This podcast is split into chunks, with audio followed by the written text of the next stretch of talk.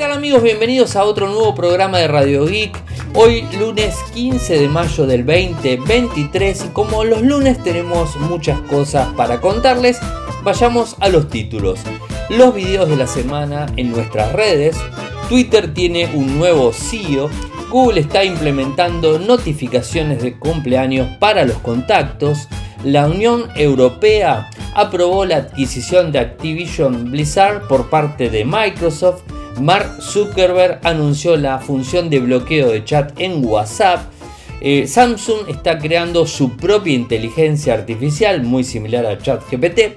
El Samsung Galaxy Z Flip 5 eh, va a tener eh, compatibilidad con DES. Y por último tenemos noticias del chipset M3 Pro de Apple. Eh, arranquemos con lo que tiene que ver con las noticias eh, que subimos eh, del día en los videos, en las redes sociales. Toda la semana voy publicando un videito en mi usuario que es Ariel M.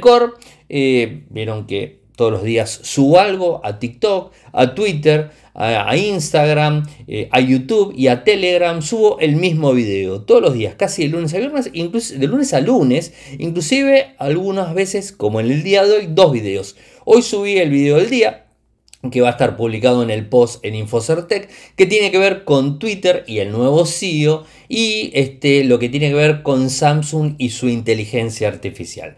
Así que vayamos a los videos de la semana. Rápido, les, digo los títulos nada más. Eh, cuidados con las ciberestafas y engaños, el phishing en lo que fue el Hot Sale 2023 que sigue siendo totalmente, eh, digamos, este, óptimo tenerlo en cuenta para ahora y para cualquier momento, porque el phishing no, eh, no es solamente de algo, sino que el phishing es para tratar de pescar a distraídos en cualquier momento y utilizando cualquier este, opción para hacerlo. Eh, Google y algunos fabricantes están trabajando para mejorar el desempeño de las aplicaciones en segundo plano. Subimos el video de prueba del Galaxy A54 mostrando que es IPX7, o sea que soporta eh, prueba de agua, lo pudieron ver ahí. WhatsApp lleva a Wear OS, o sea los relojes inteligentes. Twitter se podría convertir en un servicio de mensajería, después supimos que iba a ser para Twitter Blue. Eh, publicamos también un minuto con el resumen completo de lo que fue el Google I.O. 2023 del miércoles pasado. YouTube va a bloquear a los bloqueadores de anuncios, esto ya se confirmó, es fijo. El unboxing del el Motorola Moto G23.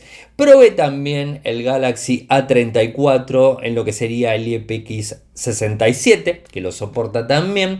Eh, probé prueba de cámara, medio redundante, del Galaxy A54 videos, ¿no? O sea, con cámara frontal y con cámara trasera.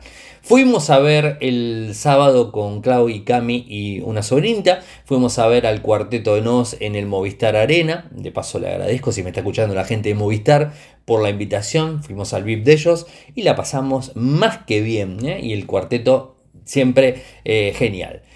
Probé también lo que fue el Galaxy A54 de forma nocturna en una captura informal completamente. Esos fueron los videos que publiqué en el día de hoy. Eh, disculpen, en el día de hoy publiqué la nota con los enlaces a cada uno de los videos, pero los videos los fui publicando en las redes toda la semana. Y lo que se dio a conocer el día viernes y el fin de semana se ahondó un poco más en ello, tiene que ver con quién va a ocupar el cargo de CEO en Twitter. Vieron que eh, nuestro amigo Elon Musk había dicho de que él quería dejar de ser CEO y es más que lógico porque él tiene otras eh, empresas, SpaceX, Tesla, o sea, son varias las que, las que tiene. Y, bueno, o sea, no puede partirse en, digamos, en tantas, ¿no? Eh, y la realidad es que Twitter le, eh, le, generó mucho trabajo y mucha carga adicional. Lo que pasa que él fue siempre un este, apasionado de Twitter y utilizó Twitter para comunicar absolutamente todo, muy a lo Donald Trump, por supuesto. Y bueno, la realidad es que se metió de lleno desde que la compró. El tema pasa que del mismo diciembre del año pasado, eh, los accionistas de Tesla, los eh, coches autónomos y eléctricos, em, digamos, este, se quejaron porque las acciones cayeron muchísimo desde que él no está tan metido en la compañía. Inclusive él ya se nota que vio toda esta situación y en noviembre publicó una encuesta en donde les invitaba a las personas, a los usuarios de Twitter, que voten si él tendría que seguir siendo el CEO de Twitter o tenía que dejarle paso a otra persona. Y la realidad es que el 57.5% de los votos fue en contra de lo que él creía, es decir, que tenía que abandonar el puesto de CEO de Twitter. Así que honró de alguna manera, o está honrando, al menos por ahora, de alguna manera eh, la sesión de cargo de CEO y ya dio a conocer el nombre de la persona. Se llama Linda Yacarino. Eh, ella va a estar asumiendo el cargo de directora ejecutiva de Twitter, mientras que Elon Musk va a permanecer como parte del equipo directivo asumiendo los roles de presidente ejecutivo y director de tecnología. Es decir, la va a volver loca. O sea, esto no me cabe la menor duda que la va a volver loca. Eh, porque, mm, no porque sea mujer ni nada, simplemente porque Elon Musk es una persona muy complicada, muy conflictiva y vamos a ver si le va a dejar hacer todo lo que ella quiera hacer, ¿no? En definitiva, él tendría que abrirse, creo yo, tendría que abrirse y dejarla a Linda Yacarino que trabaje en Twitter y que se dedique full time a Twitter, eh, que es el cargo que tiene que este, asumir. Y ustedes dirán, pero ¿por qué estoy diciendo esto antes de que asuma? Porque creo que son seis semanas hasta que asuma. Y lo estoy diciendo porque ya vemos cómo trabaja Elon Musk y él quiere estar en absolutamente todo, quiere tener la última palabra y digamos, es conflictivo el muchacho.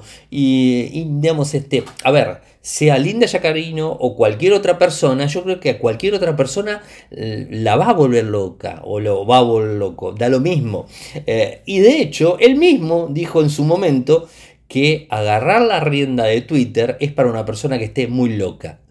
Así que eh, está complicada la situación. Esperemos que haga una linda gestión y que eh, solucione muchas de las cosas que nuestro amigo Elon Musk está haciendo. Y para mí está metiendo la pata en varias cosas. Eh, y bueno, esperemos que ella venga a poner orden. Es una persona de tecnología, es una persona que sabe muchísimo de todo esto. Y creo que va a llevar, si la deja, eh, y lo más va a llevar muy bien la compañía. Así que eh, por mi parte muy contento de la designación. Google está implementando notificaciones de cumpleaños para contactos. Esto está muy bueno, les digo y les soy 100% sincero. Casi casi el 100% de uso que le doy a Facebook tiene que ver con saber cuándo cumplen las personas que conozco, eh, digamos, de haber hecho networking, de haber trabajado con ellas, amigos también, porque me olvido la fecha de cumpleaños de amigos también, ¿por qué no también de familiares, que me suele suceder? Este, y bueno, eh, Facebook siempre te lo recuerda. Y es algo que yo utilizo mucho y me salta la alerta todos los días a la mañana y sé quién cumple años y bueno, si tengo que saludarlo o no tengo que saludarlo dependiendo de la confianza que tenga con esa persona, por supuesto, ¿no? Eh, y creo que Google esto no estaba muy acorde y me parece que es una información importante. Y ojo, que lo mismo que les estoy contando yo a ustedes de que utilizo Facebook para eso, muchísimas personas me dijeron, Ariel, yo lo uso para lo mismo. Así que no soy el único. Y si no, alguno de ustedes que me diga si lo usa para otra cosa, más allá de los cumpleaños. Pero mucha gente lo utiliza y, le tiene mucho afecto gracias a notificarnos de los cumpleaños. Más allá que utilice o no utilice eh, la red social de forma asidua, eh, el tema de los cumpleaños es un plus interesante que te, que te brinda una red social. ¿no? ¿Y por qué Google Contacts no lo debería tener? Bueno, al parecer se está sumiendo en esta particularidad y la gente de Night to Fight Google eh, estuvieron hablando y comentando de que al parecer eh, va a permitir Google que agreguemos de forma rápido eh, lo que serían las fechas de nuestros contactos. Eh, el primer indicio de esto de recordatorios de cumpleaños de contactos llegó en marzo con algunos usuarios donde notaron que había una pestaña que decía para ti en las pestañas destacadas y que mostraba una tarjeta con los próximos cumpleaños. y acciones sugeridas, como enviar un mensaje, llamar al contacto o lo que fuese. O sea que ya se, se viene trabajando en este sentido. ¿Cuándo va a estar implementado? La verdad no lo sé. Yo creo que muy pronto porque ya están trabajando lo mismo, calculo que va a ser pronto. Y con respecto a Microsoft y Activision Blizzard, ¿se acuerdan que el Reino Unido hace un par de semanas los había bloqueado eh, por supuestas eh, prácticas eh, anticompetitivas y esas historias? La realidad es que ahora en un comunicado la Comisión Europea dijo que la empresa matriz de Xbox abordó adecuadamente las preocupaciones antimonopolio al llegar a acuerdos de licencias de juegos en la nube de 10 años eh, con empresas como Nintendo y Nvidia. PlayStation o Sony eh, fue eh, digamos, el que más se quejó de esta situación y trató por todos los medios de bloquear el trato, diciendo por ejemplo que franquicias como Call of Duty sería anti-competitiva gracias a la utilización de Microsoft. La realidad es que la Unión Europea concluyó que Microsoft no tendría ningún incentivo para negarse a distribuir los juegos de Activision a Sony y que incluso si Microsoft decidiera retirar los juegos de Activision eh, de PlayStation, esto no dañaría significativamente la competencia en el mercado de las consolas. Así que bueno, va para adelante Microsoft eh, con esta funcionalidad.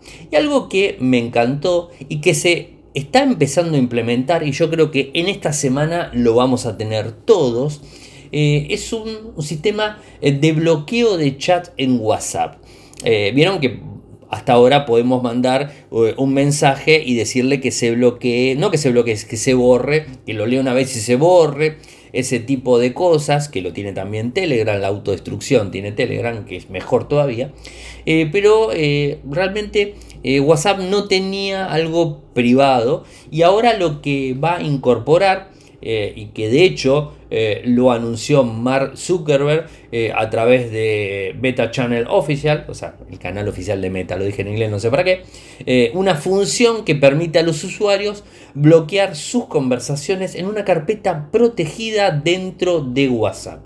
Si bien esto se estaba probando en la versión beta, ahora ya empezó a descargarse para la versión final a personas, pero tengan paciencia que esto les va a llegar a todos eh, muy pronto, en esta semana calculo que a todos, nos va a ir llegando. ¿Y cómo funciona? Bueno, esto la verdad que está muy bueno. Eh, porque, ¿qué es lo que haces? Eh, tocas los tres puntitos y te va a aparecer una función que dice chat bloqueados. y solo se va a poder abrir mediante un código de acceso, la huella digital o la autenticación del Face ID en el caso de iPhone. Eh, los eh, chats bloqueados van a brindar una capa adicional de privacidad al deshabilitar el autor y la vista previa de los mensajes en las notificaciones. Esto está bueno porque, viste, vos tenés el celular arriba de la mesa, alguien te manda un mensaje de WhatsApp, si es que lo tenés, no lo tenés bloqueado, está bloqueado el teléfono, pero no tenés bloqueado el tema de los mensajes, te aparece tal persona te manda un mensaje y te aparece el, quizás la primera línea del texto. Y a veces eso puede llegar a ser complicado, peligroso eh, para alguna que otra persona, relación o lo que fuese, ¿no? Es privacidad en definitiva, ¿no? Porque nosotros lo que, lo que hacemos es, este, cuando usamos WhatsApp, no queremos que se publique de forma eh, eh, así para todo el mundo, sino que queremos que sea un mensaje privado. Inclusive también si hay mensajes que no debería ser leído por otras personas.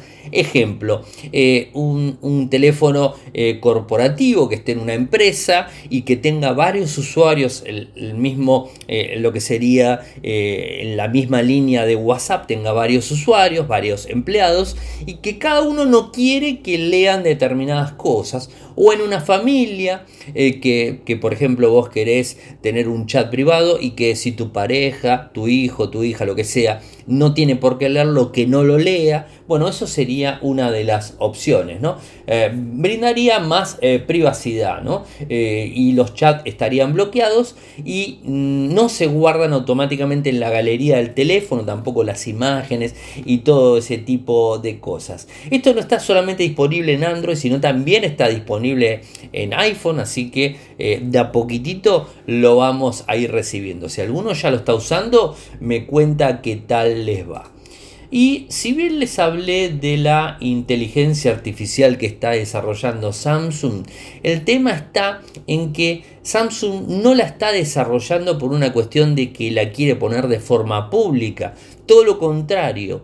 Ellos vieron que, de hecho la semana pasada lo, comentaba, que ChatGPT era muy peligroso para la compañía a nivel privacidad y todo lo que tenga que ver con patentes y digamos este detalles técnicos, información que se pueda filtrar desde la compañía hacia afuera, porque ChatGPT iba aprendiendo y esto podría incorporarse en el machine learning que tiene detrás el ChatGPT y sería problemático. Entonces lo que hizo Samsung es prohibirle a los empleados que utilicen ChatGPT no sé bien en qué, en qué contexto se los prohibió, seguramente a las personas que trabajan en puestos delicados, ¿no? Calculo que así, y que tengan secretos confidenciales, no al empleado eh, clásico, ¿no? O sea, creo que a, determinados puestos. Ah, pero a todo esto, eh, Samsung eh, aprendió de este peligro dentro del entorno corporativo de una manera difícil, donde se le filtraron fragmentos eh, confidenciales relacionados con los semiconductores de la empresa. Eh, y esto generó problemas. Entonces, ¿qué es lo que dijo Samsung? Bueno, voy a crear mi propia inteligencia artificial en donde estaría solamente cerrado a los servidores de Samsung y no estaría abierto eh, al público, a los usuarios en general. Inclusive por lo que tengo entendido, más o menos, es que los mismos empleados podrían acceder desde las propias redes de Samsung. Se entiende, ¿no? O sea, no desde afuera. Eh, y además de todo eso, bueno, no estaría pensado en ningún momento lanzarlo para el usuario final. Esto eh, para que lo tengan eh, en cuenta, ¿no? para, para, todo ello, la compañía se asoció con Navercorp, que en conjunto están trabajando en esta inteligencia artificial específica y exclusiva para usuarios corporativos de Samsung. Así que es interesante cuando tengamos más noticias, bueno, muchas no vamos a tener, eh, pero sabemos que la están utilizando. Eh, vieron que a finales de julio al parecer se viene un evento, un package de Samsung. Eh, supuestamente se va a estar lanzando el Z Flip 5, el Z Fold 5 y el Watch 6. Estos serían los lanzamientos hasta el momento. Eh, y vieron que se ha filtrado últimamente mucha información del Z Flip 5, que tendría una pantalla más grande, que mejoraría las cámaras, eh, pero a su vez, ah, Obviamente también el tema de la autonomía que brindaría, que el 4 es medio cortito en ese sentido, y se los digo con conocimiento causa porque lo estoy usando. Estoy en 4 horas de pantalla y ahí me quedo, pero cuando vino con Android 12 nos llegaba a las 2 horas y media y era mucho. Ahora al menos llega a las 4 horas. Más allá de todo eso, les quiero contar que uno de los faltantes que tiene eh, la línea Flip, desde el primero hasta el 4, es que si bien tiene el micro más potente del año, el microprocesador, tiene muy buena capacidad de RAM, excelente eh, digamos, este, eh, velocidad en la memoria RAM en general, no trae DES.